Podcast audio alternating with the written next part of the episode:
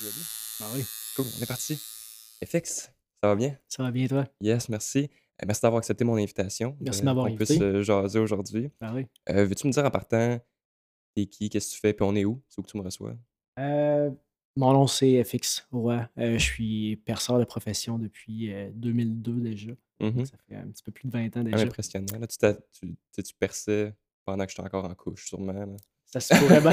ça se pourrait bien, Un vrai ouais. pro. Ouais, j'ai commencé à percer même bien avant ça. En C'est vrai? 2002, c'est quand j'ai commencé à percer au niveau professionnel, dans Ok. un studio, tout ça. Mais avant ça, euh, je perçais à la maison, un peu comme à l'époque, la plupart des gens ont commencé. Il faut Mhm. comme que tu te mettes l'orteil dans l'eau pour voir si elle est frette. Puis Ouais. euh, si elle l'est pas, ben, tu sautes dedans. hein. Ah. Fait que, j'ai commencé un petit peu comme ça. Fait que ça fait quand même euh, quasiment 30 ans que j'ai fait mes premiers perçages déjà. là. C'est quand même assez fou. Mais euh, ouais, dans le fond, ça fait 21 ans que je perce professionnellement. Euh, je suis euh, instructeur en contrôle infectieux, maladies infectieuses sanguines, etc. depuis 2010. Euh, donc, ça fait. c'est ma 13e année. Euh, puis euh, en ce moment, on est chez Empire, Mhm. qui est mon gros bébé, mon studio. Yes. Euh, qui est né des cendres du démarcation, dans le fond, là, en mars 2012. On a fêté nos 11 ans euh, la semaine passée. Très cool. Ouais, ouais, ouais. Yes. Euh, Veux-tu me dire, euh, si on recule vraiment loin dans tes débuts, est-ce c'est quoi tes voyons, C'était quoi tes premiers contacts avec tout ce qui est modification corporelle? Euh, ça remonte à vraiment, Ouais. vraiment loin, ça. Dans le fond, euh, mon père est an- anthropologue. Ok. Euh, il était spécialisé dans les cultures améri- amérindiennes et inuites, mais Mhm. euh, dans le fond, lui, il était vraiment spécialisé dans, dans, dans l'exploration culturelle. Puis ma mère était ethnologue. Donc, elle était spécialisée dans ce qui faisait qu'une culture était une culture. OK. Donc, être capable de différencier, dans le fond, certains peuples, certaines tribus, certains, euh, certaines localisations juste par euh, les parures, euh, les vêtements, la façon dont ils s'ornaient, où ils travaillaient la poterie, ou etc. Mhm. Fait que très, très, très jeune, j'ai été vraiment exposé aux modifications corporelles, aux parures puis aux rituels qui, dans le fond, qui définissaient des, des entités sociales. Puis évidemment, ben, ça a généré une, une passion puis un intérêt vraiment énorme là, en très, très bas âge. c'est cool parce que c'est pas la, la façon comme c'est populaire de voir ça sur des célébrités, euh, tu sais, sur des rockstars. C'est comme ce qui est plus la nouvelle génération Ouais. qu'on connaît ça populairement, tout ce qui est modification corporelle, c'est tout ça. C'est moins souvent axé sur euh, tout ce qui est historique. Non, tu c'est sais, ça. Puis, tu sais, dans le fond, j'ai eu plusieurs influences parce que j'ai eu ça qui était à la base quelque chose de complètement différent que je voyais pas vraiment comme ce qui était tatouage ou perçage. Mhm. Mais très, très jeune, euh, j'ai un cousin plus vieux qui est arrivé à un moment donné, peut-être un party de Noël, un party de famille, quelque chose comme ça, puis qui avait un tatou, une faucheuse. Puis je trouvais donc ça cool. Puis je m'étais dit, tu sais, un jour, je vais être couvert de tatou moi aussi. Puis j'étais encore, tu sais, extrêmement jeune, ben trop jeune pour comprendre ce que ça impliquait, Mhm. mais dans ma tête, quand j'allais être un adulte, quand j'allais être grand comme lui, j'allais avoir des tatous, j'allais avoir des têtes de mort, des faucheuses, puis des trucs comme ça, tu sais. C'était déjà. euh, C'est ça. Puis en même temps, ben, je suis de l'époque de, tu sais, Aerosmith, Guns N' Roses, etc. Fait que, tu sais, évidemment, ben, les tatous, les piercings, euh, tu sais, euh, je me rappellerai toujours de Paul King qui perce le nombril d'Alicia Silverstone dans un vidéoclip d'Aerosmith. Mm. Puis ça, ça m'avait, ça m'avait marqué. Ça avait été, tellement important pour moi parce que c'était comme euh, c'était un symbole de rébellion, surtout dans, ce- dans ce vidéoclip-là. tu sais, C'était l'émancipation, c'était la rébellion, c'était l'autonomie corporelle. Mhm. euh, Puis pour moi, ça résonnait énormément. Fait que j'ai eu comme eu toutes ces petites influences-là qui ont comme été des déclencheurs. Puis arrivé en âge post-adolescent, début d'adulte, je me cherchais beaucoup. J'étais allé à l'école dans plusieurs domaines. J'ai essayé plusieurs choses. Puis je connectais pas avec rien jusqu'à temps que je commence à aller dans des studios de tatouage puis de perçage professionnel pour me faire faire mes premiers tatous, mes premiers piercings. Mhm. Puis euh, le gars qui m'a percé, qui a fait mes, euh, mes premiers stretches, euh, Pascal, son attitude, la façon dont il m'a fait sentir euh, quand il m'a percé, puis quand il a pris le temps avec moi, euh, j'ai trouvé ça tellement important, j'ai tellement trouvé ça transformatif Mhm. que j'ai voulu être capable de donner aux autres la même expérience que moi j'avais été capable d'avoir.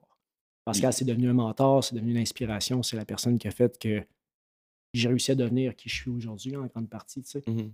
Fait que, à partir de ce moment-là, j'avais un plan de carrière, j'avais déjà une idée là, de ce que je voulais réellement faire de ma vie. là. Parce qu'il n'y a, a réellement rien comme une bonne expérience. Puis pas tant au niveau.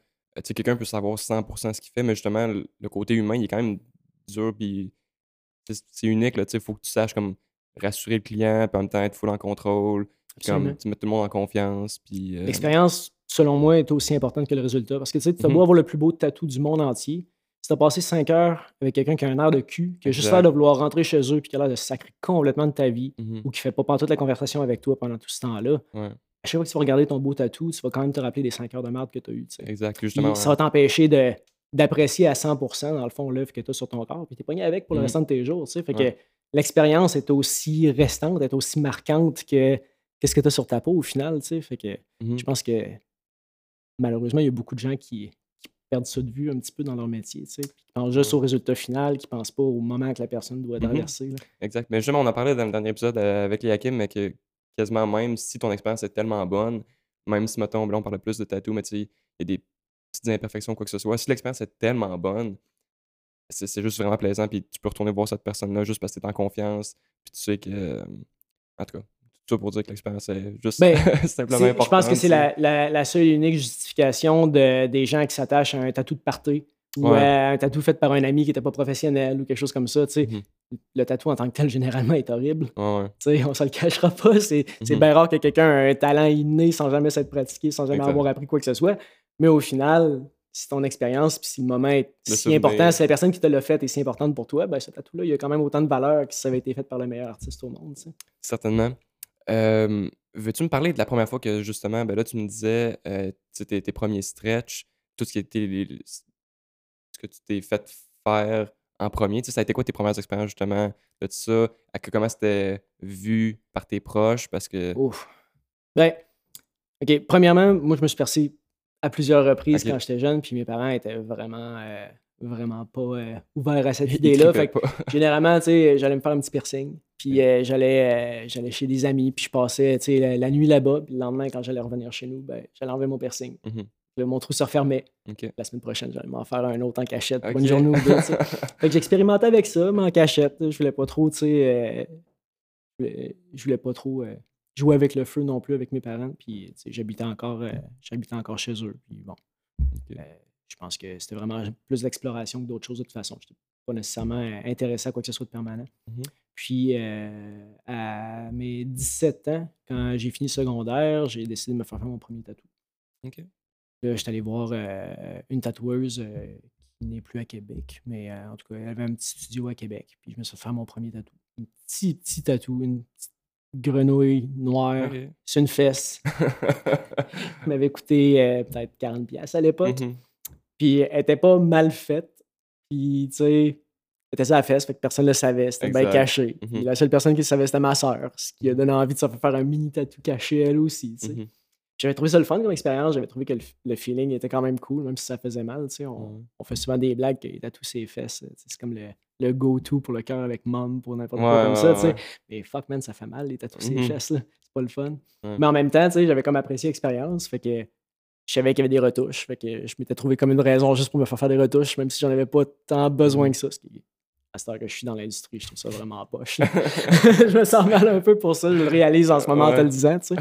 Mais euh, puis après ça, j'en ai fait faire un autre sur une autre fesse par la même personne. Puis bon, tu sais, c'est comme tout en cachette. Puis euh, à cette époque-là, je jouais de la musique dans un band avec un gars qui était couvert de tatou. Puis il m'avait parlé de son tatoueur, euh, Dave, qui travaillait au Tatou Compris à l'époque. Fait que là, j'étais allé voir Dave. Puis je m'étais dit, bon, là, je suis prêt, on va se faire un, un vrai tatou. Fait que là, j'ai demandé une grosse pièce pour ma cuisse, une grosse guitare en couleur.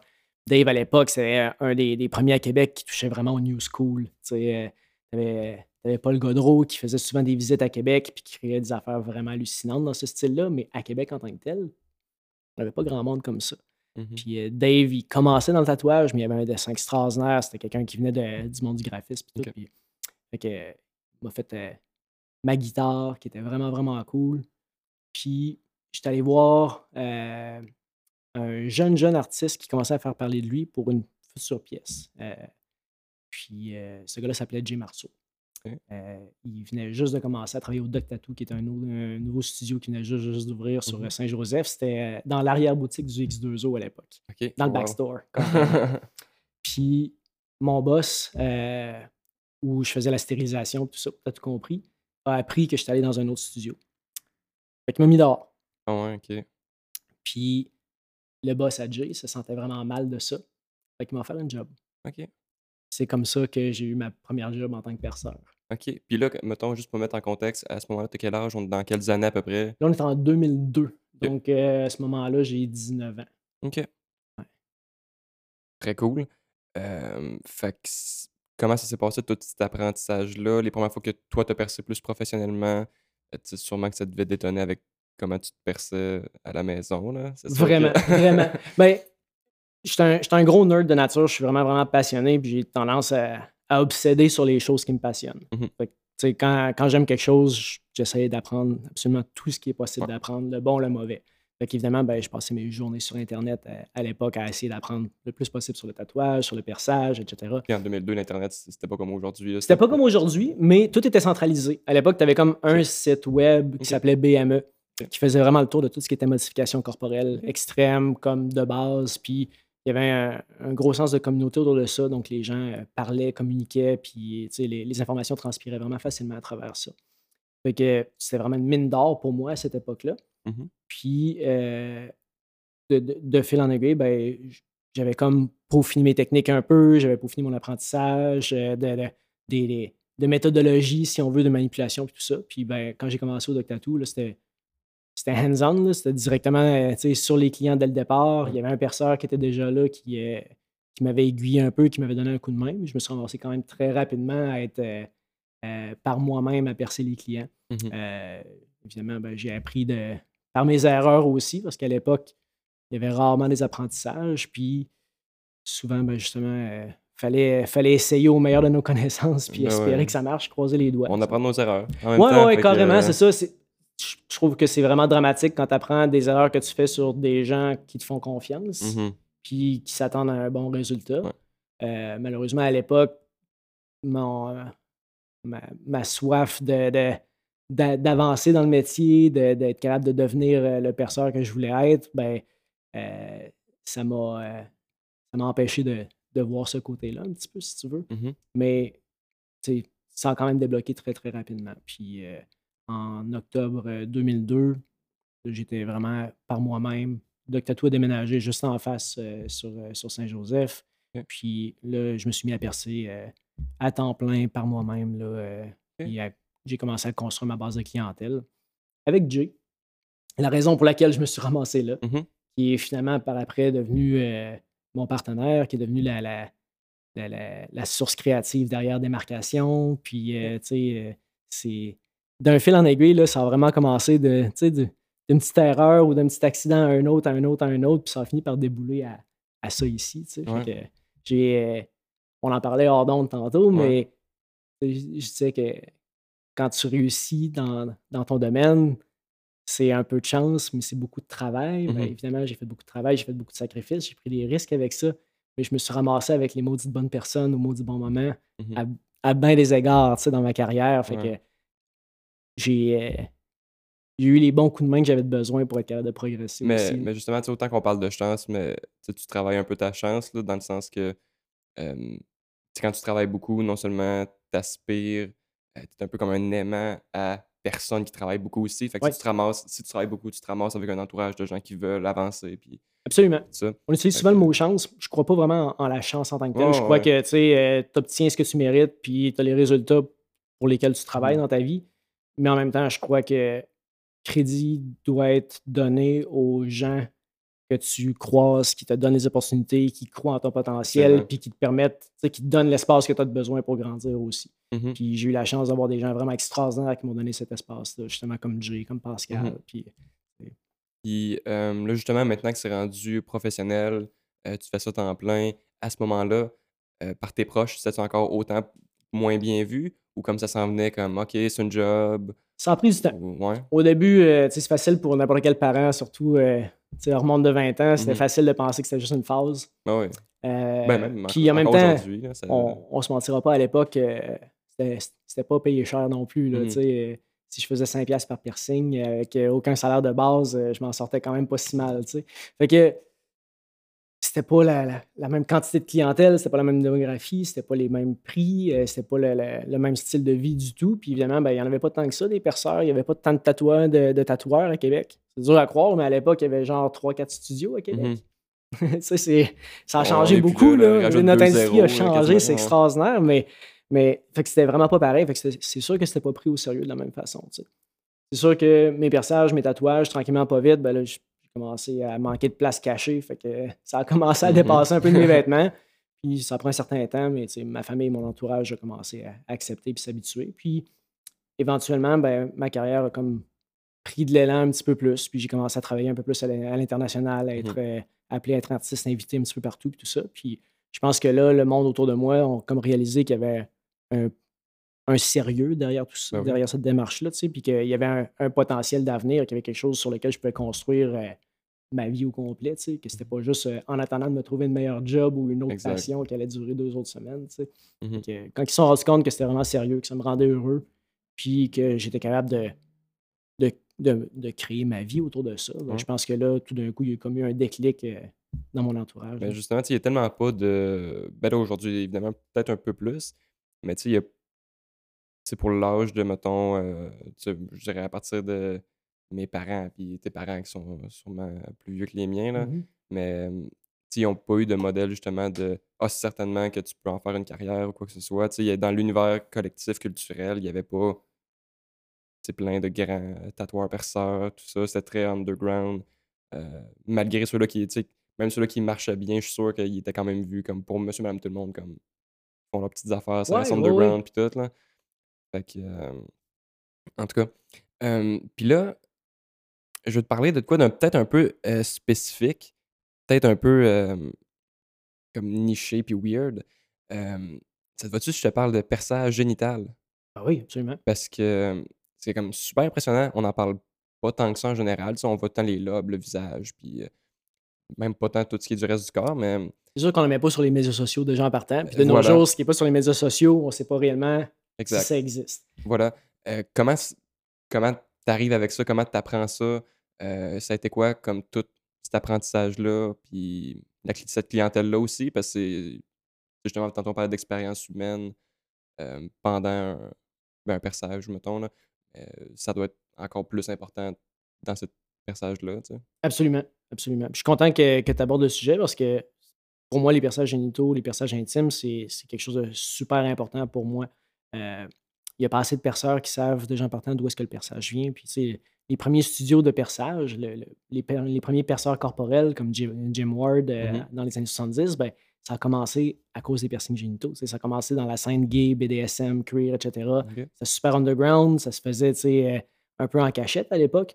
Puis les premiers studios, ben, c'était principalement pour regrouper ces gens-là, puis leur permettre de se faire faire des perçages de façon sécuritaire. Puis c'était principalement juste des perçages de mamelon, des perçages intimes, etc.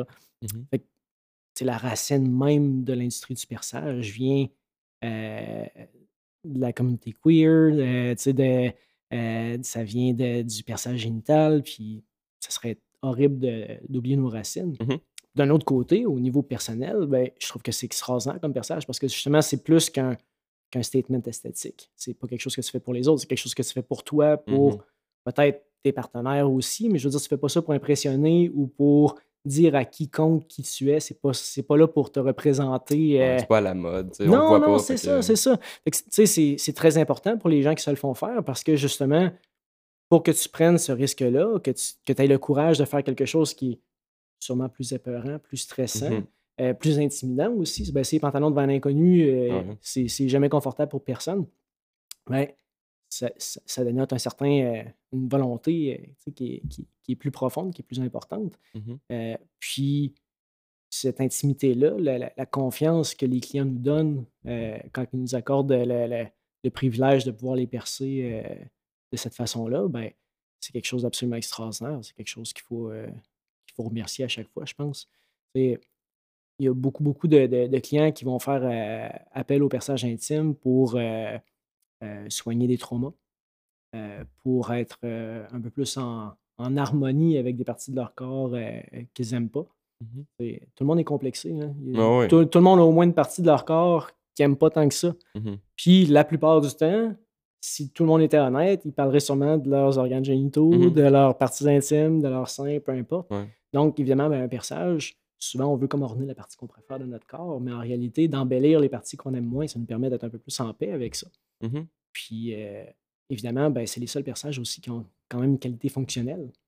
Fait que, euh, la sexualité, c'est important pour la plupart des gens. Mhm. Pas tout le monde. La Ouais, plupart ouais. des gens, c'est quand même quelque chose qui est primordial au niveau social, au niveau interrelationnel. Fait que d'être capable de mettre un petit peu de piquant dans ta vie quand tu vois la même paire de fesses depuis 50 ans, ouais. ben, c'est quelque chose de vraiment plaisant. Ou euh, tu sais, de- d'être capable de faire quelque chose qui est peut-être douloureux ou qui est peut-être euh, euh, vraiment épeurant pour toi, mais que tu le fasses parce que tu aimerais que ton ou ta partenaire puisse en profiter puis avoir encore plus de fun avec toi, ben, c'est quelque chose que- qui est altruiste aussi d'une certaine façon, euh, Mhm. à certains niveaux. Fait que je trouve que il y a tellement de degrés de profondeur avec les perçages génitaux.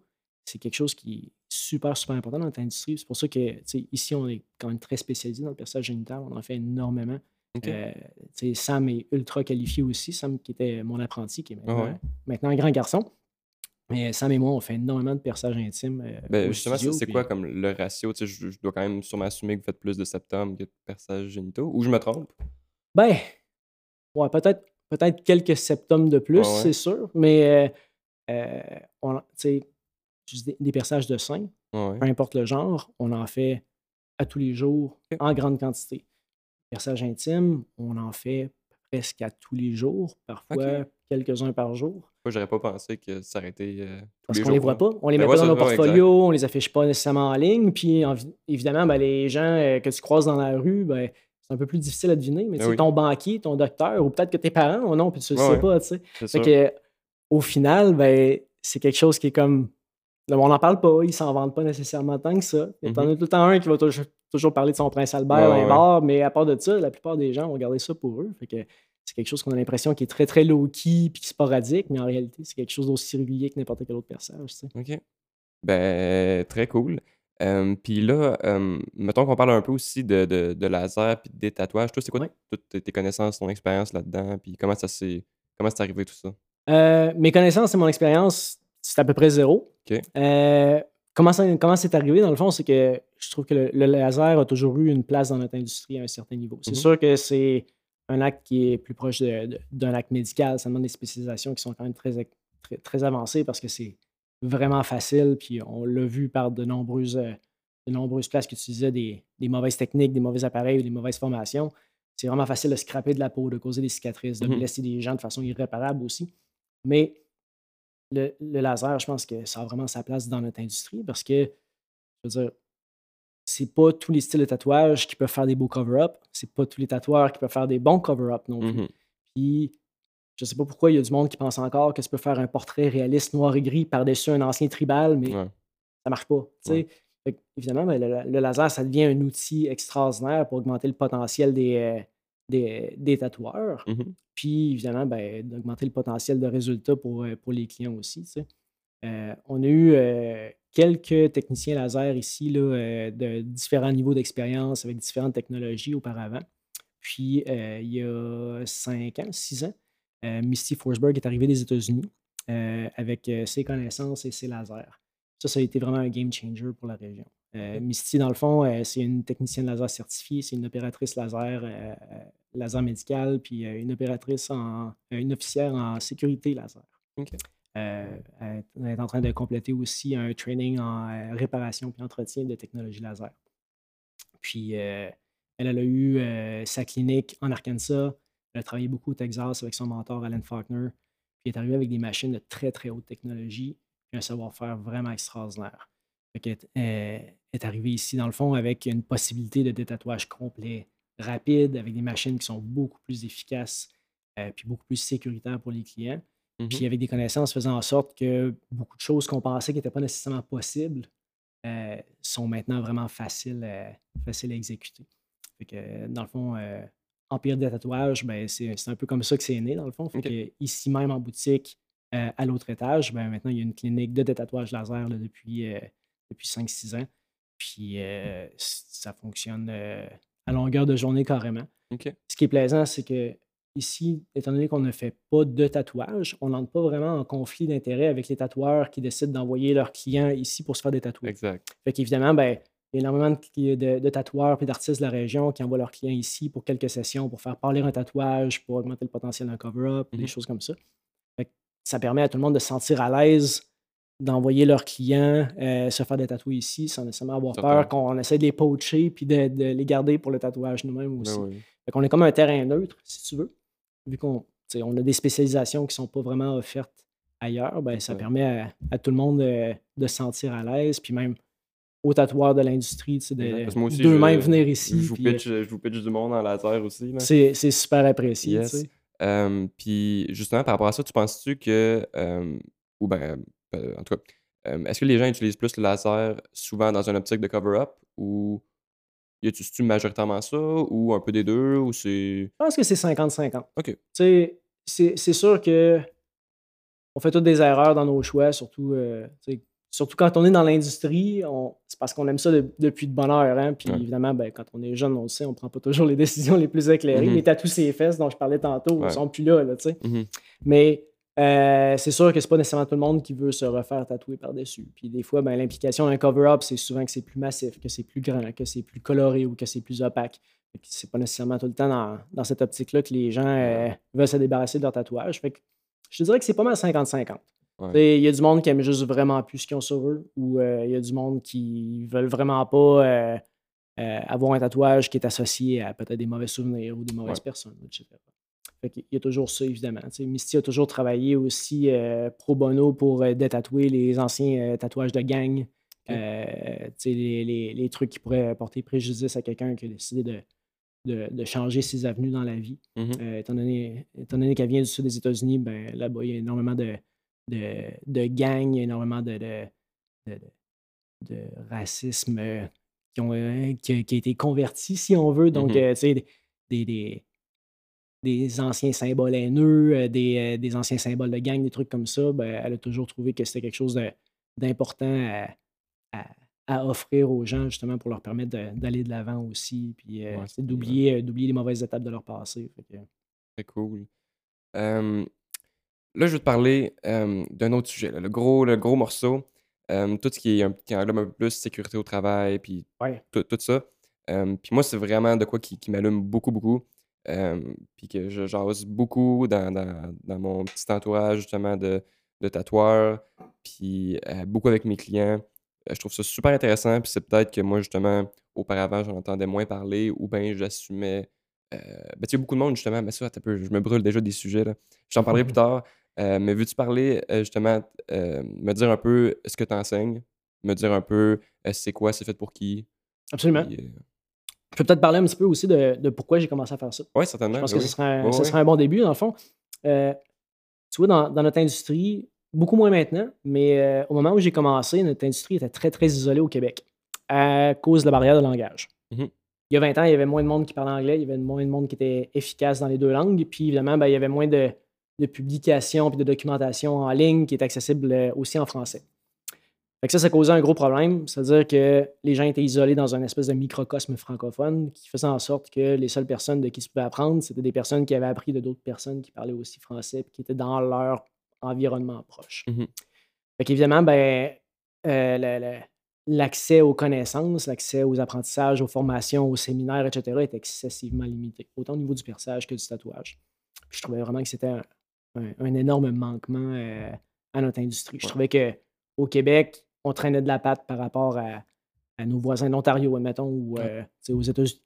Pardon, aux États-Unis ou même en Europe, à la limite, à, à certains égards. Fait que, euh, en 2010, euh, j'ai commencé à travailler avec ce qui était à l'époque les Health Educators. C'était fondé par David Vidra, qui est un des pionniers dans le monde du perçage puis du contrôle infectieux. Un- il, il a travaillé dans le milieu infirmier, puis il est devenu perceur dans, les, dans le début des années 80.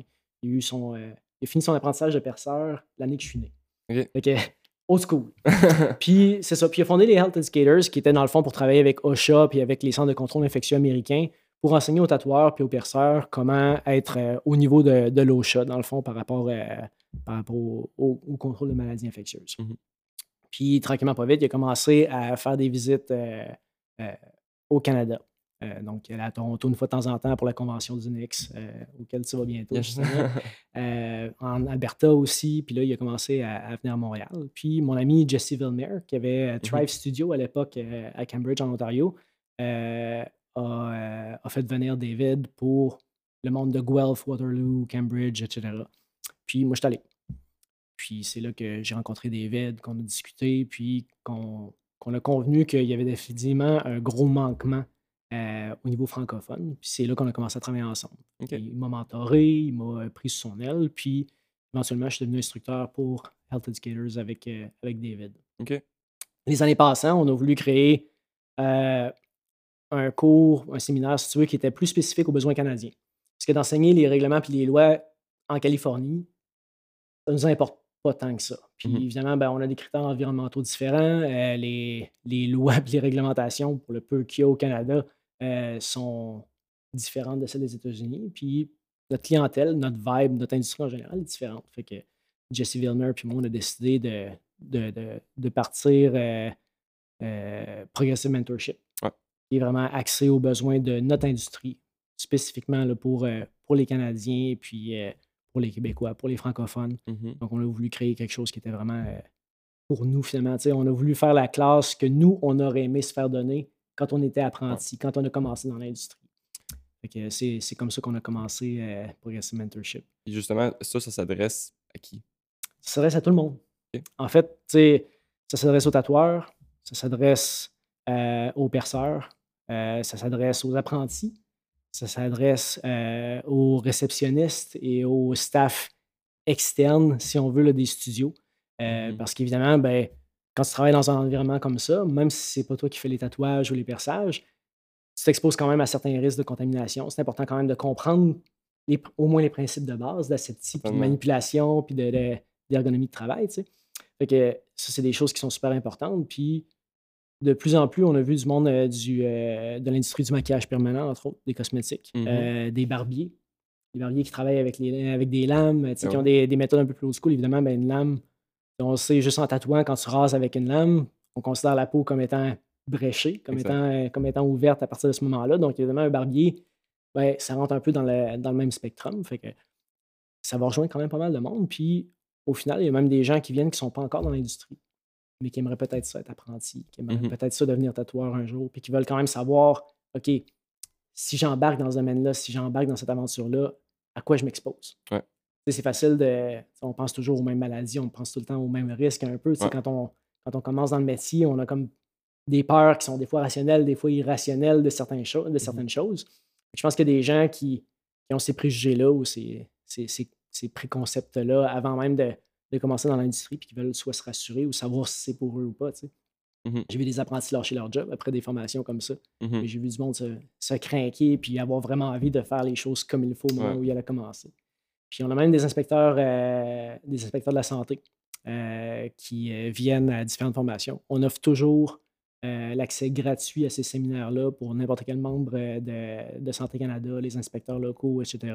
Mmh Parce que il y a une espèce de, dissociation, si on veut, entre le ministère de la Santé, entre les inspecteurs des, différents groupes et notre industrie. Puis on veut que ces gens-là puissent comprendre comment notre industrie fonctionne. au lieu d'arriver dans un studio et de regarder une liste, de cocher des cases sans réellement comprendre ce qui se passe ou qu'est-ce qu'ils sont en train de regarder, ben, on veut premièrement qu'il y ait une compréhension de comment notre industrie fonctionne, c'est quoi nos méthodes de travail, pourquoi on fait les choses de la façon qu'on les fait. Mais aussi, on veut créer un lien. On veut, tu sais, on veut que les tatoueurs et les perceurs arrêtent d'avoir peur des inspecteurs puis du gouvernement, puis on veut mmh que le gouvernement arrête de nous voir comme des misfits puis des parias puis du monde qui ne savent absolument pas ce qu'ils font. Ah que depuis quand même de nombreuses années, on essaie de, créer ces liens-là. Dans certaines provinces, ça marche beaucoup plus que d'autres. Mmh euh, au Québec, c'est vraiment pas un succès, malheureusement. Mmh euh, euh, les, effectifs gouvernementaux sont minimes. Leur intérêt pour notre industrie est encore plus minime. Donc, il n'y en a pas beaucoup qui se déplacent, il n'y en a pas beaucoup qui montrent vraiment d'intérêt, malheureusement. Mais le peu qui le font ont quand même une belle ouverture d'esprit, puis au moins, il y a des relations qui se créent d'un bord comme de l'autre. je pense que c'est quand même important. Cool. J'ai quand même une bonne liste de questions qui, par rapport à tout ça. puis comme je te disais tantôt, il y a des questions qui sont vraiment quand même de base, puis on connaît quand même bien les réponses. Mais je sais qu'il y, a beaucoup de gens qui, qui, sont plutôt comme du côté client qui écoutent, puis tout c'est quand même super intéressant de savoir des trucs quand même peut-être un petit peu plus de base. Ben oui. Puis en fait, même pas, euh, parce que même dans l'industrie, justement, c'est pas euh, tout le monde qui, suit ou qui a suivi euh, cette, ce, genre de formation. Ben oui. ma première question pour toi, c'est est-ce que c'est vraiment nécessaire? Ça vaut-tu la peine de suivre ça? Je pense que c'est vraiment important. Écoute, dans certains endroits, c'est important d'être certifié à chaque année. Euh, entre autres, pour aller dans des conventions de tatouage, tu as vu au Nix, c'est comme obligatoire d'avoir ton, ton BBP. J'étais tellement content de tout voir ça. Là, ça, c'est le même depuis vraiment, vraiment longtemps. En Alberta, ça va être la même chose. puis, tu sais, nos certifications avec Progressive Mentorship puis avec d'autres groupes aux États-Unis aussi, c'est valide dans la plupart des conventions nord-américaines. Dans, dans, plusieurs provinces, c'est obligatoire de l'avoir renouvelé chaque année. Au Québec, pas vraiment. Mais je pense que c'est quand même primordial d'avoir ce genre de séminaire-là, d'avoir ce, genre de formation-là au moins une fois de temps en temps pour se mettre à jour. Mmh euh, des fois, c'est des affaires qu'on fait machinalement, mais qu'on ne sait pas réellement pourquoi on fait. C'est aussi niaiseux que quand tu te fais montrer des choses, tu ne réfléchis pas toujours nécessairement à pourquoi tu fais ces choses-là. Ton, ton mentor t'a toujours dit place tes affaires de même, mets tes gants dans tel ordre ou mets tes affaires dans tel ordre. Puis tu le fais machinalement parce que lui, c'est ça qu'il fait depuis 30 ans, ça a toujours bien marché. Il t'a dit de le faire comme ça, tu le fais comme ça, mais est-ce que tu as réellement réfléchi à c'est quoi l'utilité de les mettre là et non là? C'est quoi l'utilité de faire les choses dans tel ordre? des fois, c'est vraiment juste des choses qu'on fait machinalement puis qu'on fait peut-être déjà correctement, mais c'est important de, comprendre pourquoi on les fait correctement. Puis il y a d'autres affaires qu'on qu'on soucie peu ou qui, qui nous passent au-dessus de la tête, pas par manque de volonté, mais juste parce que c'est quelque chose qui semble pas nécessairement euh, si évident mais qui peut carrément changer toute ta façon de travailler. Mmh Des fois, ça peut être l'ergonomie, ça peut être de changer juste un meuble de place un tout petit peu pour faciliter ton flot de travail. C'est surtout euh, ce qu'on va, euh, va parler beaucoup, c'est de minimiser l'exposition au risque. Donc, c'est tous des petits gestes, des petites choses que tu peux faire qui vont mitiger les risques qui sont peut-être minimes, mais en même temps, même si tu as une chance sur 100 qu'il y ait un accident qui arrive, si tu peux la réduire à zéro, exact pourquoi pas faire ce, petit effort supplémentaire? Mmh puis ce qui est comme bon, puis en même temps un peu dangereux, je pense, euh, mettons tout ce qui englobe le bon routine, c'est justement que c'est important d'avoir une bonne routine, de la connaître, puis de comprendre pourquoi ta routine est, comme elle est, mais de pas justement non plus s'asseoir sur sa routine, puis de jamais la, la questionner. Tu sais, comme tout le temps comme être en routine, mais te reposer, comment ah, ça je fais ça de même, mais c'est pourquoi justement, puis... Euh, on se rend compte que ça, c'est important, surtout quand on, quand on fait des guest spots, quand mmh on va dans des conventions. Si on te sort de ton environnement de travail, ou euh, il y, a certains, endroits comme euh, en Alberta, je ne sais pas si c'est encore le cas, ça fait longtemps que je parlais, mais euh, Steve Peace, pendant un bout de temps, il fournissait toutes les supplies pour les tatoueurs. Fait que tu arrivais là-bas, puis là, tu n'avais pas nécessairement exactement les mêmes supplies que tu utilisais d'habitude. Est-ce que tu es capable d'avoir le même protocole? Est-ce que tu es capable d'obtenir les mêmes résultats de la même façon, avec un environnement qui est différent, avec une ergonomie qui est différente, avec les choses placées différemment ou avec du matériel qui n'est pas nécessairement le même auquel tu es habitué. Mmh cette, cette, capacité à t'adapter, euh, ça peut uniquement être atteint si tu comprends tes protocoles au lieu de juste les exécuter de façon machinale. Exact. Parce que si tu fais juste les choses avec les yeux fermés, ben, si on change les choses de place, les trouveras pas, tu ne seras pas capable de faire tes choses. Exact. c'est, c'est, vraiment à ça que ça revient, c'est ce confort d'exécution-là qui est important. Puis pour ça, il ben, faut vraiment être à l'aise avec ces protocoles. C'est mmh la, seule façon d'en déroger, c'est de les comprendre puis d'être capable de les adapter. Exact. Puis là, c'est sûr, on parle de tout ce qui est un peu plus sécurité, mais même dans tout le reste du travail, ça m'est arrivé quand même à quelques reprises d'avoir des discussions avec euh, du monde qui commençait en tatouage ou quoi que ce soit. Puis, me, puis là, qu'eux, me poser des questions sur un peu plus par rapport à ce qui est faire un tatou, tu sais. Ouais. Puis mettons, on parlait de, de, voltage ou quoi que ce soit, puis la personne était comme « Ah ouais, tu sais, tu fais ci ou ça? » Puis j'étais comme « Ouais. » Puis comme « Ok, moi, je fais rien que ça. » J'étais comme « Pourquoi? » Puis c'est comme « Ben, je me suis fait dire de juste faire ça. » C'est ça. Puis c'est comme « Ok, mais pourquoi tu t'es... à quoi ça sert, ça? » Puis c'est comme, tu sais, peut-être que quand tu as commencé avec telle machine, c'était euh, c'était pas pire tel voltage, mais tu as changé de machine trois fois depuis, c'est plus les mêmes affaires, là, tout change. Ben il faut ben que faut pas que tu aies peur un peu d'expérimenter puis de, mmh. justement questionner tes routines. Avant, avant l'entrevue, on parlait un petit peu de, de machine à coil, puis de, comprendre comment ta machine fonctionne, ce qui n'est mmh pas toujours le cas pour les gens. Puis il y a une chose qui m'avait sidéré euh, en 2007. Euh, moi et Jay, on faisait une petite tournée européenne euh, de conventions puis de studios. Puis on a rencontré plusieurs fabricants de machines absolument extraordinaires. On est allé, on a passé du temps avec les shows de SEG, entre autres, puis tout ça. Fait on a vu du, du, monde qui fabriquait des machines vraiment magnifiques. Puis après ça, on a interviewé Jack Demetz, qui est un artiste extraordinaire. Mais à l'époque, il me disait Ouais, moi, quand ma machine elle fonctionne plus bien, je la jette puis je m'en achète une autre. Mmh aucun tuning. lui, il se fait, il se fait setter sa machine, puis ça a peut-être changé quand même pas mal. Ça fait quand même une quinzaine d'années de ça, mais, mais à l'époque, c'était quasiment une joke parce que lui, il voulait pas toucher à ça. Il, en même temps que sa machine elle fonctionne, elle fonctionne. Si elle fonctionne plus, elle fonctionne plus, puis that's it. Mais l'importance de comprendre comment tes outils fonctionnent puis comment tes méthodes ont du sens, je trouve que c'est tellement primordial, là. certainement. Puis est-ce que pour le tout le monde qui est dans l'industrie, mais présentement au Québec, on a tendance à vraiment tout voir je là, je parle pour peut-être monsieur, madame, tout le monde, voir ça comme étant, tu sais, au Québec, au Canada, on a des standards peut-être plus élevés qu'ailleurs ou quoi que ce soit. Est-ce que ces formations-là, c'est obligatoire pour tout le monde qui travaille dans l'industrie? Heu, pas au Québec. Pas au Québec. Puis dans pourquoi d'autres ça l'est provinces, puis pourquoi ça l'est pas? Heu, manque d'intérêt au niveau législatif. Heu, en même temps c'est comme comme touché. Ça, c'est vraiment une partie qui est vraiment difficile. Puis, tu sais, le monde sont vraiment partagés. Puis même moi, j'ai de la misère, je comme déchiré un petit peu avec ma propre opinion par rapport à tout ça parce que, heu, c'est sûr que j'aime pas trop quand le gouvernement se mêle de mes affaires. Mmh paye déjà des impôts, je paye déjà des taxes, c'est déjà dol de même. Ouais. J'ai pas envie d'avoir quelqu'un qui est tout le temps en train de me dire qu'est-ce que je suis supposé faire, surtout que c'est quelqu'un qui connaît pas toute mon industrie, qui vient pas d'où est-ce que moi je viens, qui a pas passé parce que moi j'ai passé. Il y a pas d'affaire à me dire comment je devrais faire mon travail, Mmh right? Je pense qu'on on pense tous un petit peu comme ça, Ouais, euh, je veux dire, on a un métier qui qui attire les gens qui sont, heu, qui sont un peu plus marginales puis qui ont envie de faire les choses à leur façon, je Mmh pense que Heu, mais d'un autre côté, j'aimerais bien qu'il y ait un un minimum d'encadrement. Sais, pas nécessairement un standard, si élevé que ça, mais au moins pourquoi pas? au Tu sais, moins heu ben, au moins un plancher à Mmh respecter qui est, selon moi, vraiment atteignable par pour tout le monde. Heu le problème, c'est qu'évidemment, ben, quand tu veux impliquer le gouvernement, une fois qu'il une fois qu'il décide de s'impliquer, tu as pas vraiment de contrôle sur ce qui va se passer. Là, ça peut virer d'un bord comme de l'autre. Ouais.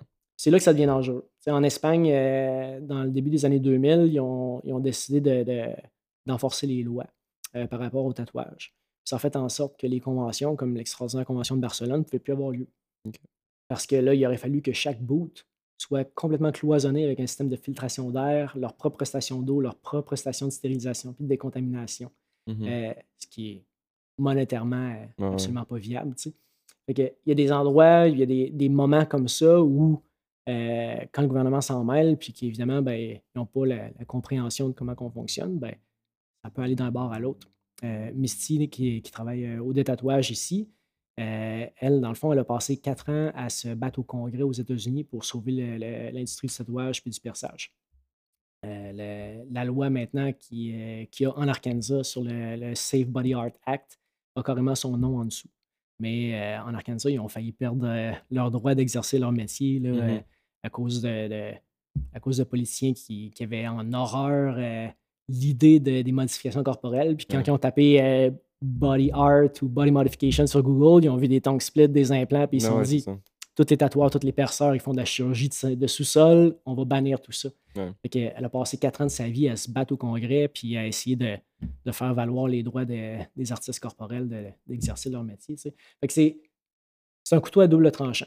Au au Canada, dans le fond, au niveau fédéral, les lois datent de 1991, puis ils ont été écrits par un stagiaire, heu, qui travaille encore là maintenant, là, Mmh mh. mais à l'époque, heu, il a été choisi parce qu'il avait les cheveux longs, une coupe de tatou puis une coupe de piercing. Mmh Fait que se selon la loi canadienne, au niveau fédéral, on est encore obligé d'avoir une bouteille d'eau de javel dans notre Ouais. studio pour aseptiser nos surfaces. Ouais. Fait que tu sais, il y a des choses qui qui font plus aucun sens de nos jours, y a les tatoueurs sont peut-être moins, heu, habitués à ces systèmes-là, mais il y a beaucoup de perceurs qui travaillent maintenant avec des stérilisateurs qui s'appellent des Statim, qui sont des stérilisateurs super rapides, qui nous permettent de stériliser au moment du perçage les systèmes qu'on a de besoin. Mmh Super le fun, extrêmement efficace. Ça fait une éternité que c'est utilisé en chirurgie plastique puis au niveau dentaire. Au niveau de notre industrie, ça je pense qu'on aurait on été capable de de de faire, les législations pour pouvoir les utiliser en 2010-2011, seulement à cause d'un accident parce que notre collègue Six ou Exotics à Toronto a eu une inspection. Il utilisait des Statim, les inspecteurs ne savaient pas c'était quoi. Ils l'ont empêché de travailler jusqu'à temps que nous autres, on soit capables de de faire passer un papier comme quoi que c'était un un item de stérilisation qui était valable. Puis pourtant, c'est sûrement la le meilleur outil qu'on a dans notre industrie pour le perçage, tu sais. OK. Fait que c'est quand même touché.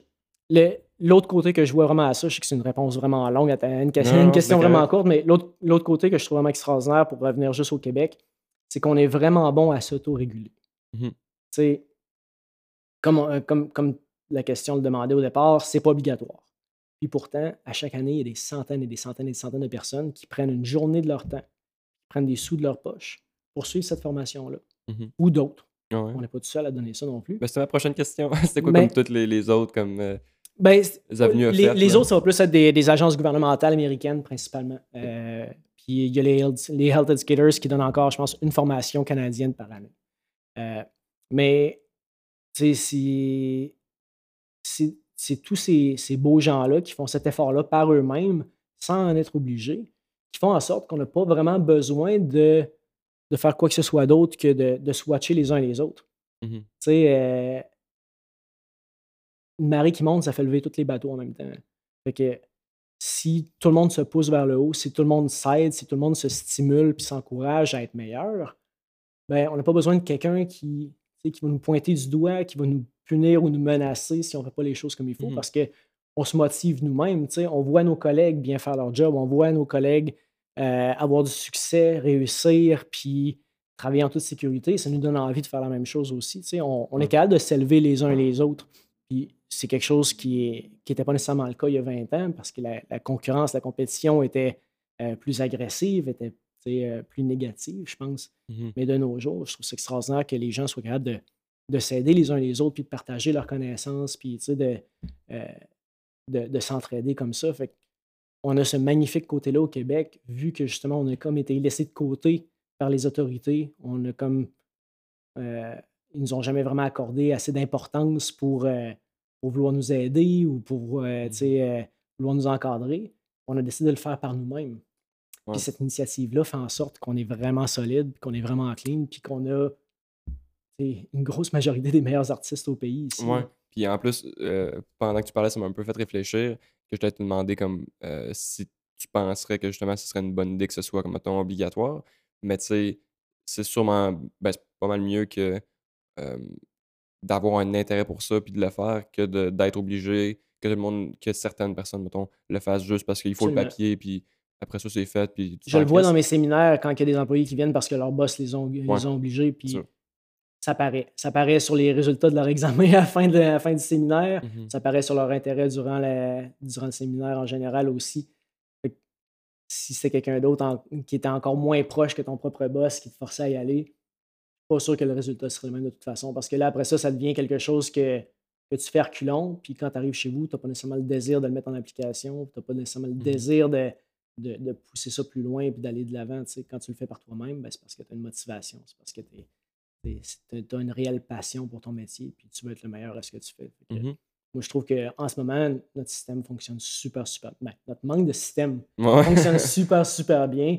Puis, tu sais, je suis tellement impressionné, puis euh, je suis tellement en amour avec notre industrie au Québec. Je trouve tellement qu'on est du, beau monde, puis Mhm. qu'on est capable de bien travailler tous ensemble. là. Moi, j'adore. Je trouve- je- Ça me, ça me rend heureux à chaque fois il y a quand même il y a ça. une belle fraternité. Là, de- Absolument. de- Absolument. Euh, puis dis-moi pour, euh, mettons plus précisément, ce qui est de Progressive Mentorship, euh, c'est une formation qui, qui se donne annuellement. Oui. C'est quoi là, justement la, la pertinence, l'importance de suivre ça chaque année?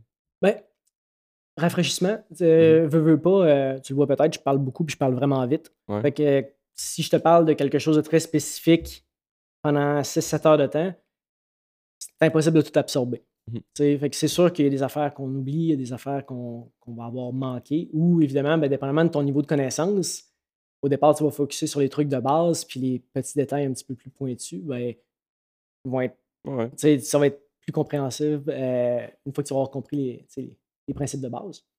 Euh, c'est sûr qu'il y a des choses qui changent d'une année à l'autre. C'est pas révolutionnaire, mais veut, veut pas. Il y a des, des rapports de la Santé qui sortent à chaque année, il y a des nouvelles technologies, des nouveaux matériaux, des nouveaux produits. Fait qu'évidemment, ben, on essaie toujours de, de garder ça à jour aussi. Je dirais pas qu'il y a nécessairement une, obligation euh, morale à le prendre à chaque année, mais il y a définitivement une pertinence à le prendre de façon régulière euh, pour rester à jour, pour être, euh, pour être sûr de ne pas, euh, de pas passer à côté du train. là. Mhm. Euh, Puis là, euh, dis-moi si tu es à l'aise de, de quoi d'un peu plus. d'un peu plus, je, sais pas comment dire là, peut-être soit cocasse, quoi que ce soit. là, Une façon un peu le fun de, de, de, parler de tout ce qui est justement des méthodes de travail. Puis ça. Mhm. Euh, dis-moi, toi, tu rentres à quelque part euh, dans un studio, là, disons, on incorpore tout, là, ce tatouage, perçage, peu importe. Euh, c'est quoi les red flags que tu rentres, puis t'es comme, oh, là, euh, quelques red flags que tu vois, ou que tu vois souvent, ou euh, justement, peut-être pour un client, tu rentres à quelque part, puis il y a ça, c'est pas bon signe. Euh, items personnels sur les stations de travail. Euh, faire des setups pas de. Euh, quand la salle ou que l'équipement de décontamination est, visible ou accessible du public, c'est sûr que c'est ergonomie faisant ou euh, selon l'espace que tu as aussi pour ton Mhm. studio, bon, on fait toujours notre possible aussi en même temps. Là. On peut pas tout le temps euh, construire une bâtisse juste pour notre, Ouais. euh, notre petit studio, mais tu sais, faut pas penser que je rentre dans un studio puis que je suis comme un inspecteur essaie de Non, trouver les bobos puis tout ça. ça que C'est vraiment rare que je vais voir des red flags, mais en même temps, quand je vais chez le dentiste, c'est la même affaire. Si je change de dentiste, il y a des affaires que. ouais, je je suis rendu. euh, je je me suis fait avoir avec des, des cliniques de dentistes qui étaient vraiment dégueulasses. Fait que Ah, maintenant, je demande une visite avant de. Quand il faut que je change de dentiste, j'en ai un bon depuis vraiment longtemps, puis je Ok. change plus, mais pendant un bout de temps, je demandais poliment, diplomatiquement, tu sais, d'avoir une ouais. petite visite des lieux avant de, de décider si j'allais faire affaire avec. La dernière fois que j'ai été chez le dentiste, ça faisait quand même un petit bout. Puis là, puis ça, justement, entre-temps, j'avais suivi ben, un Progressive Mentorship. euh, puis, puis que j'ai commencé à tatouer, puis tout ça. Puis là, rendu chez le dentiste, on aurait dit que j'avais une toute autre expérience. De là, je remarquais tout. Tu sais, comme justement, comme touche à ça, euh, les gants à tel moment, enlève ou pas les gants à tel moment. J'avais fait une radio. euh, fait que, tu sais, ils mettent, je ne vais pas dire c'est quoi, comme de quoi dans la bouche, puis Ouais. sur lequel il y a un fil, ils prennent les radios. Évidemment, sur le, le, le, le- le câble, il y a un genre de clip cord sleeve là, tu sais, qui, qui couvre le câble. Ouais. Mais tu sais, la personne avec les mêmes gants a été pitonnée, prendre la radio. A ouvrir tout- la porte, fermer la porte, puis après ça, tu remets les dents dans les doigts dans la Elle a bouche. enlevé mes trucs, on a changé de pièce, puis elle a fouillé dans ses armoires pour mettre de quoi d'autre. Puis j'étais comme tabarnak, genre. Ouais. Puis jamais j'aurais remarqué ça. Puis même chose dans le monde euh, système de santé, tu sais, dans tout ce qui est.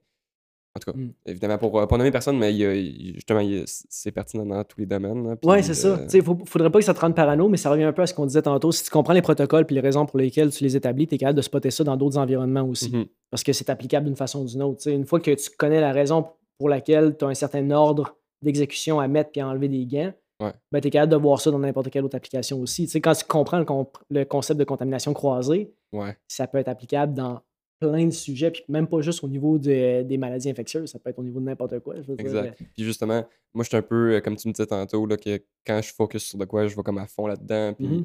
comme à CTDA. Euh, puis justement, quand j'avais comme tout compris, comme contamination croisée, ce que c'était, ce que ça voulait dire, là, je le remarquais partout, même dans les trucs s'en crisse un peu plus, là, tu sais, juste, j'étais comme, là, ma brosse à dents, quand je la range à tel endroit, ça touche à ça, ou là, je remarquais tout, même dans la cuisine, tel ustensile, puis j'étais OK, fuck, je, Ouais. je, je remarquais rien avant, tu sais. Je sais que tu es vegan, mais pour les, euh, pour, pour les auditeurs qui, euh, qui se font du poulet, exemple, Mhm. Ouais. moi, je sais que le, le- le poulet, ça, ça, me- ça me rend malade parce que je vois un peu la même affaire que de la contamination croisée. Ah oui. Je- la dernière fois que je veux, c'est de la salmonelle. Fait que là, tu sais, j'ai comme obsédé un peu par qu'est-ce qui a touché le poulet ouais. ou qu'est-ce qui a touché à quelque chose qui a touché le poulet, tu sais. J'utilise- toujours l'exemple pour décrire la contamination croisée de imagine si tout, tout, tout est blanc. Ouais. Puis ton client est rouge. Puis, dans le fond, il est fait de peinture rouge, finalement. Ouais. Fait que, aussitôt que tu y touches, là, tu as de la peinture rouge sur tes gants. Mhm. Fait que là, là tu sais, pense à comment tu fais ton setup, comment tu fais ton travail. Là imagine ta salle tranquillement, pas vite, devenir de plus en plus rouge. Puis ben justement, puis moi j'avais un, petit exemple de, de, de red, ben, pas de red flag, mais justement un peu dans le même optique que la question que je t'ai posée, de quoi que je vois tout le temps. Puis le pire, c'est que, ben ouais, en tout cas, que je vois tout le temps, tout le temps, tout le temps, puis on dirait que j'arrive pas à comprendre pourquoi, pourquoi je vois encore ça tout le temps, tout le temps, soit sur des, parce qu'il y a beaucoup, justement, puis on va parler des réseaux sociaux un peu, mais de, les gens se filment beaucoup, puis on voit beaucoup de monde travailler, puis tout ça, ou de photos euh, ou justement de, de- de se faire tatouer un peu partout, peu importe. C'est sûr que c'est plus spécifique au tatouage, mais j'ai honnêtement jamais vu quelqu'un, mettons, préparer la peau, raser, quoi que ce soit, quand vient le temps de poser le stencil, de pas prendre directement avec ses gants la bouteille de stencil stuff. Mhm. Je, je- Ouais. 100% du temps que j'ai vu quelqu'un utiliser du stencil stuff, ça a été de cette façon-là. On dirait que j'arrive jamais à y croire, je suis comme crime. Ouais. Puis il y a- il y a beaucoup de monde justement qui, qui sont qui ont les formations, quoi que ce soit, puis on dirait que cette petite étape-là, je suis comme Colin, Mm. me semble c'est. euh, Il y, a, il y a certaines affaires que je vois beaucoup dans, dans- dans- dans le tatouage, dans, ce genre-là, puis c'est principalement euh, lié à la déconnexion entre l'action de faire un tatouage et le reste. Mhm. C'est justement mettre, euh, mettre le stencil, pas de gants. euh, faire le bandage, pas de gants. Ouais. C'est des choses. je veux dire, c'est pas, pas parce que tu touches pas au tatouage en tant que tel qu'il n'y a pas eu d'encre puis de sang sur la peau autour. Absolument. Puis justement, on dit le, le rasoir, ben, ça brise la peau. Mhm. Mais ça, c'est un concept qui est un petit peu, euh, qui est un petit peu étranger pour la plupart des gens. tu sais. Je veux dire, oui, si, si tu te rases, tu peux te couper ou puis avoir un petit peu de sang, mais autrement, tu n'as pas vraiment l'impression qu'un rasoir, tu sais, ça, ça glisse sur la peau. Je veux dire, si ça saigne pas, est-ce que ça a réellement brisé la peau? Mais en réalité, oui, ça crée Ouais. une brèche, ça crée, euh, ça crée une porte d'entrée. Mais ça, c'est un concept qui est un petit peu difficile à visualiser. Puis si tu te le fais pas dire. C'est pas quelque chose qui peut vraiment venir par toi-même. tu sais. Fait que ça, c'est quelque chose qui est. C'est pas que c'est excusable, mais c'est quelque chose qui est vraiment comprenable que, que, que- que les tatoueurs ou les perceurs vont omettre. Cette espèce de, de petit détail que si on touche pas au tatouage en tant que tel, Mhm. il n'y a pas vraiment de danger. là. Exact. Puis le, mais le pire, c'est que la solution est tellement simple, tu sais. Euh, puis le- là, je, le, je le dis pas d'une façon à, à comme vouloir euh, comme à enseigner ça, mais tu sais, simplement, quand je monte mon setup de euh, ma station de préparer la pause stencil, puis que le client, tu sais, je n'ai pas encore touché rien au client, je suis tout dans mon setup. Je fais juste simplement mettre un peu de stencil stuff sur ma station, puis là, quand vient le temps de l'utiliser, je fais juste en scoop in un peu, puis That's bingo, tu sais, c'est une mini-action, mais qui change Mhm. quand même de quoi de gros, tu sais. Ben oui. Euh, à l'inverse, dis-moi, euh, côté plus positif, pour un client, quelqu'un qui ne s'y connaît pas tant que ça, euh, tu rentres à quelque part, c'est quoi que tu remarques qui est vraiment positif? Tu rentres à quelque part, qu'est-ce qui qui fait que tu peux remarquer qui te met en confiance? Euh, c'est quoi les green flags? Tu rentres dans un studio de tatou, qu'est-ce que tu remarques qui peut faire cool, je suis en confiance? Euh, la vibe générale, moi, je pense que ça, c'est la première chose. euh, L'accueil, le sourire. euh, Il y a des gens qui sont plus sociaux que d'autres. Même si c'est un métier qui est social, tu n'as pas nécessairement tout le temps envie de parler aux gens, tu n'as pas tout le temps une bonne journée, mais quand même, tu sais, d'avoir un bon feel avec la personne avec qui tu vas passer beaucoup de temps et avec laquelle tu vas être très vulnérable. Je pense que ça, c'est le- c'est important. C'est le premier red ou green flag en général de toute façon. Je pense que ça, c'est. Le monde devrait vraiment écouter leur instinct. Si ça connecte pas, ça connecte pas. Si tu perds ton dépôt parce que tu as donné un dépôt avant même d'avoir rencontré l'artiste, gaspille ton dépôt, man. C'est pas grave. Ouais. C'est mieux ça que de t'embarquer dans une grosse aventure avec quelqu'un avec qui tu connecteras pas et que tu n'auras pas un bon moment. Les autres green flags, je pense que la, la propreté générale des lieux, ça, c'est quand même super important. Puis euh, la communication, que l'artiste soit capable de t'expliquer un petit peu. euh, tu sais, c'est. Pour un client, c'est quand même excitant, c'est mystérieux, c'est spécial. Tu sais, on dit toujours ah, déballe tes affaires devant le client. Mais c'est pas juste de déballer tes affaires devant le client, c'est d'expliquer un petit peu au client. OK, là, je vais déballer mon stock, tu sais, puis et là, je vais, je vais monter ma machine. Comme tu vois, ça, c'est l'équipement qu'on va utiliser aujourd'hui. Puis, euh, je vais me sortir de la lampe, on va utiliser du rouge, puis on va utiliser ces deux roses-là aujourd'hui. Mhm. Je trouve que c'est vraiment le fun quand il y a un petit peu de communication, quand tu embarques un petit peu ton client dans ton univers. Parce que là, ne tient pas juste un tatou, ça revient un peu à l'expérience, qu'on disait tantôt, Ouais. tu sais, mais le client comprend un peu plus ce qui lui arrive aussi. Moi, je trouve que quand tu es insécure, quand tu as, peur, quand tu as mal, c'est beaucoup plus facile à gérer si tu as une compréhension de ce qui t'arrive. Mhm.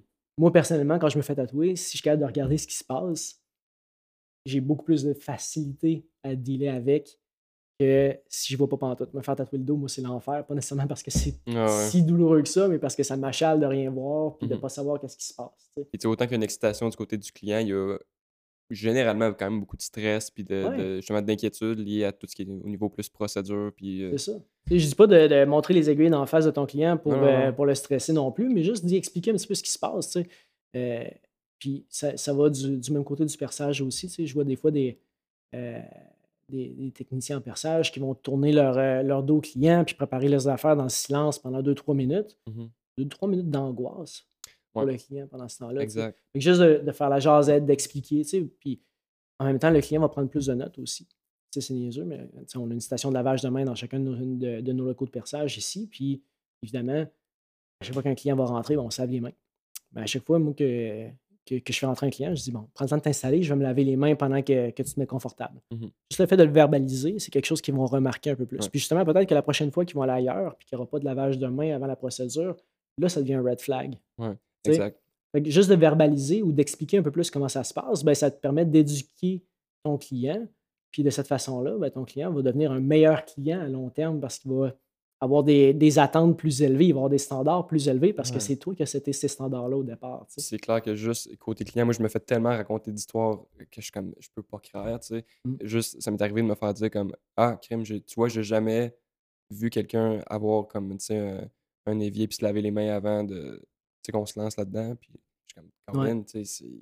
Encore là, il y en a qui n'ont pas l'ergonomie, ou la géométrie de, de studio pour le faire, mais juste de mentionner, écoute, installe-toi, je vais à la salle de bain pour me laver les mains, puis je reviens. ouais, ou, juste quelque chose comme ça. Je trouve que juste de verbaliser puis de, de- d'embarquer le client dans ton univers, dans ton petit monde, puis Mhm. dans, ton, dans son aventure, je trouve que c'est, c'est quelque chose qui est vraiment plaisant. Moi, je sais que c'est ça qui a fait la différence pour moi en tant que client au départ.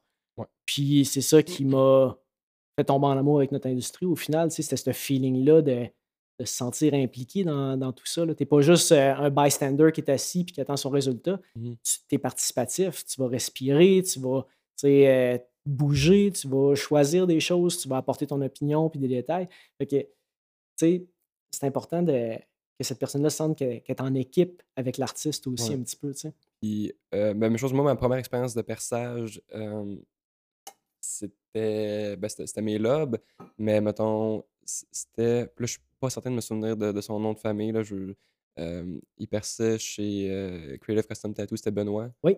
C'est quoi son nom de famille? C'est pas le- J'ai-tu le Five en tête, puis c'est- je dis n'importe quoi. Non, j'ai j'ai un blanc de mémoire. En tout cas, mais c'était honnêtement euh, phénoménal comme expérience. J'avais tellement aimé ça parce que j'étais quand même nerveux. C'était pas tant un niveau de douleur, justement, c'était comme tout le reste. tu sais. Tout ce que je savais, ce que je comprenais pas, c'était ça qui Ouais. me rendait nerveux. tu sais. Puis Ben, t'es tellement la, la meilleure personne au monde pour justement dire hey, cool, on fait ça de telle façon. Puis euh, c'est tel genre de bijou que tu veux, ben on va faire ça. Puis là, à telle étape, euh, je fais ça avec mon équipement, puis ça veut dire ça. Mm. Puis tout le long, tu sais, j'ai juste été comme ah oui, comme let's go. là. Ouais. C'était comme, en tout cas, c'était vraiment parfait, ça m'a mis full en confiance. Benoît, il avait des super bonnes manières avec ses clients. Les clients le trouvaient vraiment agréable, puis ils trouvaient qu'il était Ouais. vraiment euh, calme, puis euh, Ouais, Facile de dealer avec, aussi, puis c'était tout le temps comme euh, super cool. Puis un peu, euh, je te parlais des green flags parce que moi, ça m'est arrivé d'avoir un client, puis ça, j'avais trouvé ça fantastique, qui avait été en voyage ailleurs dans le monde, dans un pays peut-être un petit peu, je me souviens pas c'était où, mais euh, moins, moins développé, mettons. Puis il m'avait dit, hey, je pense que je vais me faire tatouer. euh, il m'avait écrit pour savoir qu'est-ce que je check, genre en rentrant. Puis j'étais- j'avais tellement écrit un long message de merci, c'est tellement une belle initiative de pas être gêné de me le demander. Puis je peux t'indiquer comme une coupe de petits trucs. Puis euh, j'ai- j'ai- je sais pas si j'ai été trop intense, mais j'ai envoyé quand même une pas pire liste de ça, c'est tout des bons signes, puis tout ça. Puis euh, puis justement, c'était comme super cool, puis j'avais trouvé ça full pertinent. Euh, là, justement, là, le, le temps file, puis j'ai j'ai plein de. en tout cas, j'ai une couple de petites questions qu'on fera peut-être un petit peu plus en rafale. Ben oui.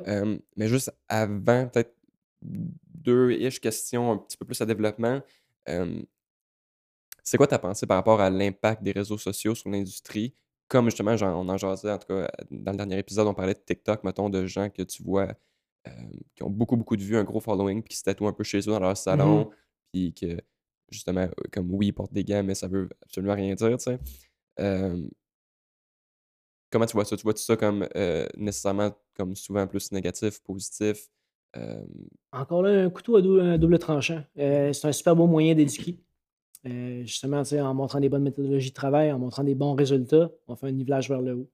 Malheureusement, ben, évidemment, euh, le monde qui veut du, euh, du rapide, du cheap, puis... ils ont souvent beaucoup de clics, sais, c'est ça. Ouais, c'est ça. C'est du monde qui veulent des likes, puis qui vont, qui vont prioriser quelque chose qui est, qui est pas durable, puis qui est pas respectueux pour la clientèle, puis pour l'industrie dont ils veulent ou dont ils font partie. Ouais. Euh, c'est hit and miss. tu sais. Je parlais de, BME, le, le- le site web euh, qui était comme le départ des sites web d'art corporel au départ, tu vois. Puis à un moment donné, ils ont créé un, blog qui s'appelait le Mode Blog, qui a comme été un- le premier gros blog de modification corporelle. Puis ils montraient des tatous, ils montraient des piercings, de la scarification, etc. Mais de plus en plus, le monde qui soumettait des photos, c'est toujours, tu sais, plus et plus et plus. Fait que là, on se ramassait tu sais, avec des labrets de plus en plus gros, avec des implants de plus en plus gros, ici et ça. Puis, n'y a, pas de mal à pousser les limites euh, puis à pousser l'extrême. J'ai vraiment, vraiment rien contre ça. J'ai beaucoup de respect pour ça. Mais étant donné qu'ils focusaient de plus en plus juste là-dessus, puis que chaque blog était pour montrer le dépassement de la dernière limite qui avait été établie, ben, ça donnait l'impression aux gens qu'il y avait énormément de. qu'il y avait beaucoup plus de gens qui se consacraient à ça que- qu'en réalité. Puis que si tu voulais être famous, si tu voulais être sur Internet, si tu voulais être reconnu pour ton art, ben, il fallait que tu pousses l'enveloppe encore plus loin. Ce qui éventuellement devenait vraiment dangereux. Puis c'est comme ça qu'on s'est ramassé avec quand même beaucoup d'accidents. C'est comme ça que les modifications extrêmes sont devenues illégales dans plusieurs pays, puis a des, des artistes qui sont même allés en prison à cause de ça. Mhm. Cette espèce de désir-là de, de tout le temps, tu sais, vouloir plus de likes, plus de views, au lieu de vouloir créer un meilleur art, d'avoir des meilleurs clients, puis Ouais. tu sais, d'être un, artiste plus accompli. tu sais. Ça, ça donne un peu une impression de succès rapide, là, tu sais, justement, d'être comme. Ouais, mais c'est tellement éphémère parce exact. que, tu sais, une fois que tu l'échappes, tu l'échappes, puis, tu sais, tes followers, tes, euh, tes viewers, ben, une fois qu'ils ont trouvé un channel qui est un petit peu plus intéressant que le tien, même un tout petit peu, ils vont t'abandonner puis ils penseront plus jamais à toi. C'est pas ça qui est important. Ton tatouage, lui, va durer toute ta vie. là. Exact.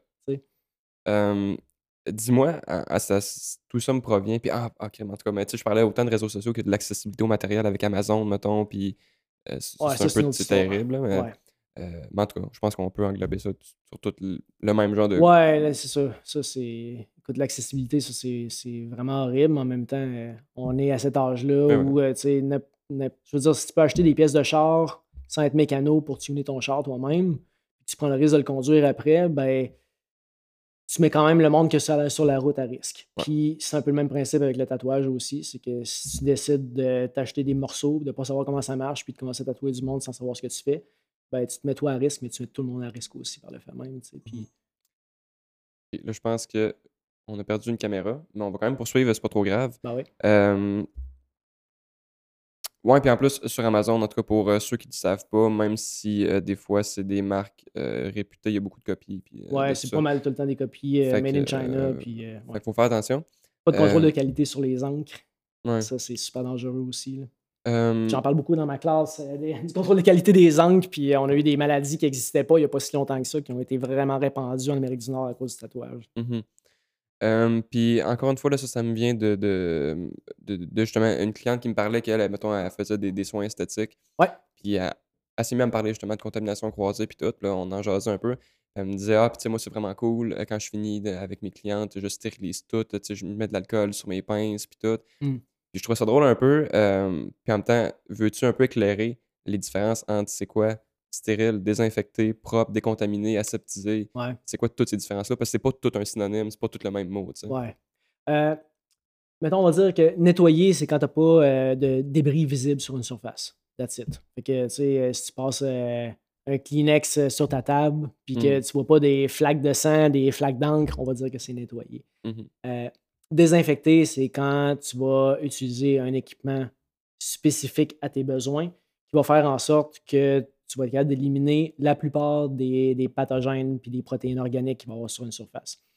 Euh, pour ce faire, ça prend en premier un nettoyage. C'est-à-dire que si tu as une flaque de sang grosse comme ça sur ta table, puis que tu utilises ton désinfectant de surface pour désinfecter ta surface, ben, tu as enlevé le plus gros, mais il va en rester un petit peu en dessous. Donc, faire un nettoyage en premier pour enlever la flaque, puis après ça, faire une désinfection pour enlever ce qui est invisible. C'est là que tu vas aller détruire les dernières protéines, les dernières bactéries, les derniers microbes, virus, etc. Ça, c'est de la désinfection.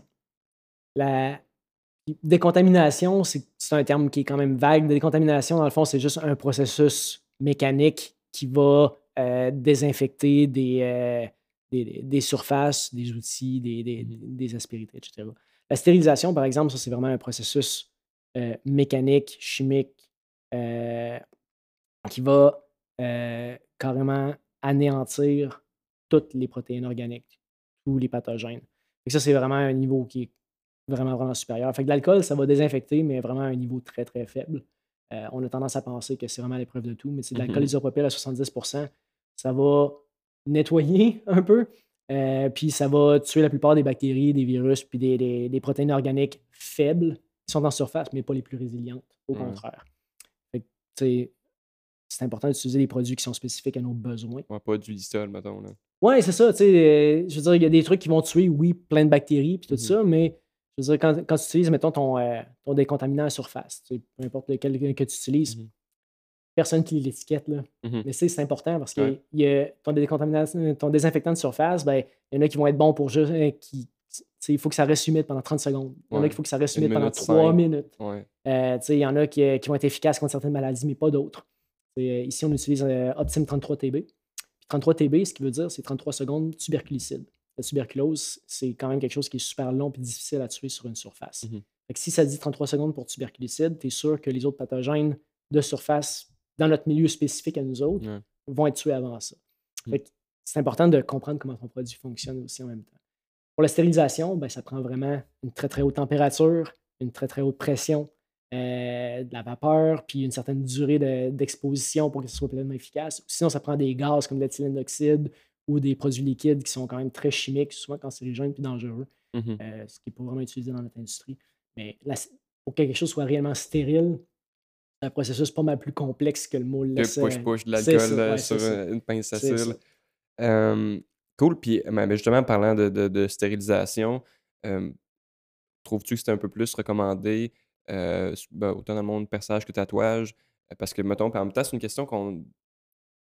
Euh, t'as peu, tout ça. Euh, tantôt, on parlait justement de green flag. On entend beaucoup un genre de. euh, quand les gens donnent conseil, comme tant que tu t'assures que elle réutilise, réutilise pas ses aiguilles comme t'es good, Mhm. et autant que c'est- un conseil qui, qui C'est vrai. c'est important, oui. Euh, mais justement, est-ce que toi, tu es un peu plus penché du côté à euh, utiliser de l'é- de l'équi- de l'équipement qui est tout jetable ou euh, il y a encore place à euh, réutiliser et stériliser tout son équipement euh, dans, dans le monde tatouage-perçage? Écoute, l'apparition du matériel jetable, moi, je trouve ça extraordinaire. Mhm. Euh, je trouve que c'est un détriment horrible pour euh, l'écologie. Euh, de plus en plus, heureusement, il y a des compagnies qui commencent à travailler avec Mhm. euh, des plastiques biodégradables, etc. Mais euh, au niveau simple du principe de l'aseptie, je trouve que c'est vraiment quelque chose d'extraordinaire parce que justement, c'est de l'usage unique. Il n'y a pas d'erreur. Euh, avec les. Ben, beaucoup moins d'erreurs, on va dire. C'est sûr qu'il y a des erreurs de manipulation, entre autres. Puis le monde ne vérifie pas non plus leur package si les indicateurs ou les intégrateurs ont changé de couleur, si la Mhm. date d'expiration n'est pas passée date, si le- la- l'emballage n'a pas été compromis. C'est pas juste de prendre pour acquis que parce que tu l'achètes et que c'est supposé être stérile que ça l'est. C'est Ouais. important de vérifier ton emballage puis de t'assurer. C'est déjà arrivé que les petits ronds bleus soient roses à la place parce qu'ils ont la batch n'a carrément pas été passée à- au stérilisateur. C'est ça, ça s'appelle un indicateur, c'est pour indiquer que ça a réellement été processé, puis c'est important de le regarder, pas, Mm. pas juste d'y aller à l'aveuglette, mais euh, c'est sûr que ça réduit de beaucoup les marges d'erreur. Tu sais, les, les tubes en métal, ben, la plupart du monde ne les démontait pas quand ils quand, quand ils désinfectaient puis qu'ils qu'ils stérilisaient. Fait que, au bout de 4-5 ans, ben, tu dévisses tes morceaux parce que tu avais besoin de changer ton type parce qu'il était rendu usé, puis tu te rendais compte que tu avais une croûte d'épaisse d'encre noire séchée, cuite à l'intérieur. Ouais. Fait que c'était pas nécessairement d'avance si c'était pas parfaitement fait. Fait que ça, ça réduit quand même de beaucoup les risques. Mais c'est important quand même de comprendre comment ces emballages-là fonctionnent, les manipuler adéquatement, puis de vérifier quand même que ça a été stérilisé comme il faut. sais. Il y a des, je veux dire, la plupart du temps, vu que c'est fait à l'éthylène d'oxyde, il n'y a pas beaucoup de pays qui font ça. Fait que même si les produits qui sont fabriqués aux États-Unis, ils vont être envoyés en cargo en Chine pour être passés dans des immenses stérilisateurs à l'éthylène d'oxyde, puis après ça, ils vont être envoyés en cargo jusqu'ici. Tu sais, c'est déjà arrivé dans les emballages qu'on retrouve euh, une mouche, euh, des poils de poche, euh, tu sais, ou que carrément qu'on ait des batchs, tu sais, des caisses et des caisses, que l'intégrateur n'a pas changé de couleur parce que cette boîte-là a juste passé droite puis ils ont oublié de la mettre dans le stérilisateur quand, Mhm. elle, quand elle est allée se faire euh, envoyer en Chine. Fait que c'est juste important de comprendre comment ces emballages fonctionnent puis de les traiter euh, conséquemment. Euh, écoute, là, j'aurais une petite section genre questions du public, mais Yes. on va, faudrait essayer de faire ça comme euh, wanna be quick, mais je n'ai pas beaucoup. Ouais, cool. Premièrement, la, la première question, c'était si justement tout ce qui est formation, c'est obligatoire. Ça ne l'est pas. Ça l'est pas. Et voilà. Euh, Il y a quelqu'un qui, qui tatoue qui me demandait si les séminaires de Progressive Mentorship allaient éventuellement reprendre. Euh, puis là. Oui. Oui. Euh, il y en a un à Sherbrooke le 29 mai qui va être mis en ligne cette semaine, justement. On vient ju- juste, de le confirmer. Euh, fait que ça, je suis super excité. J'en ai fait euh, quelques-uns euh, privés là, dans la dernière année, mais depuis la pandémie, on- ça a été un petit peu plus euh, éparse. Euh, mais euh, oui, à l'automne, euh, on va en faire un à Québec et un à Montréal aussi. Fait que le retour des, gros séminaires, des grosses classes de groupe recommence. Puis je suis super excité parce que je m'ennuie de voir mon monde. Oui, très cool. Puis, question que, je t'amène un peu d'une façon drôle. Là, on sait que justement, les formations ne sont pas obligatoires. Fait que ça ne veut pas dire que souvent on a l'impression que nos standards au Québec, au Canada sont tout le temps comme meilleurs qu'ailleurs. C'est pas nécessairement tu rentres à quelque part de, qu'il y a du tatouage, du perçage, que tu es assurément en confiance ou de quoi que ce soit. Euh, puis j'ai une super bonne question. Euh, Est-ce que tu trouves que c'est approprié? Et si oui, quelle question poser à mon artiste pour comme être en confiance puis voir si la personne est justement comme en contrôle de tout ce qui est sécurité?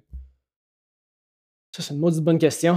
Mhm. Tu me demandes de répondre à, de Ouais. répondre à ça rapide, mais je donne un cours de 7 heures là-dessus. Ouais. Euh, écoute, évidemment, de regarder les portfolios. Je pense que ça, c'est super important, mais de regarder les portfolios de photos guéries, c'est vraiment important. Sais, Il y a trop d'artistes qui mettent juste des photos fraîches, puis ça, ça indique deux choses. Soit qu'ils sont pas fiers de comment ça a guéri, Ouais. ou soit qu'ils ne revoient jamais leur client une deuxième fois, ce qui n'est pas plus bon signe non plus. Mhm. Fait que les portfolios, c'est important. Mais au niveau de la septie et tout ça, évidemment, de, de voir le, le- le- le tatoueur ou le perceur déballer le matériel, ouvrir le matériel devant eux, c'est quand même important. Euh, vous pouvez demander une preuve de stérilisation, mais en même temps, il faut juste pas être. Il faut rester poli, diplomate aussi en Mhm, même temps, ouais, parce que si, si t'es baveux ou que t'es arrogant avec tout ça, Ouais. ben, euh, t'apprêtes quand même à te faire tatouer par cette personne-là. Mais justement, comme, tu même justement demander si la personne a eu une formation là-dedans, tout ça.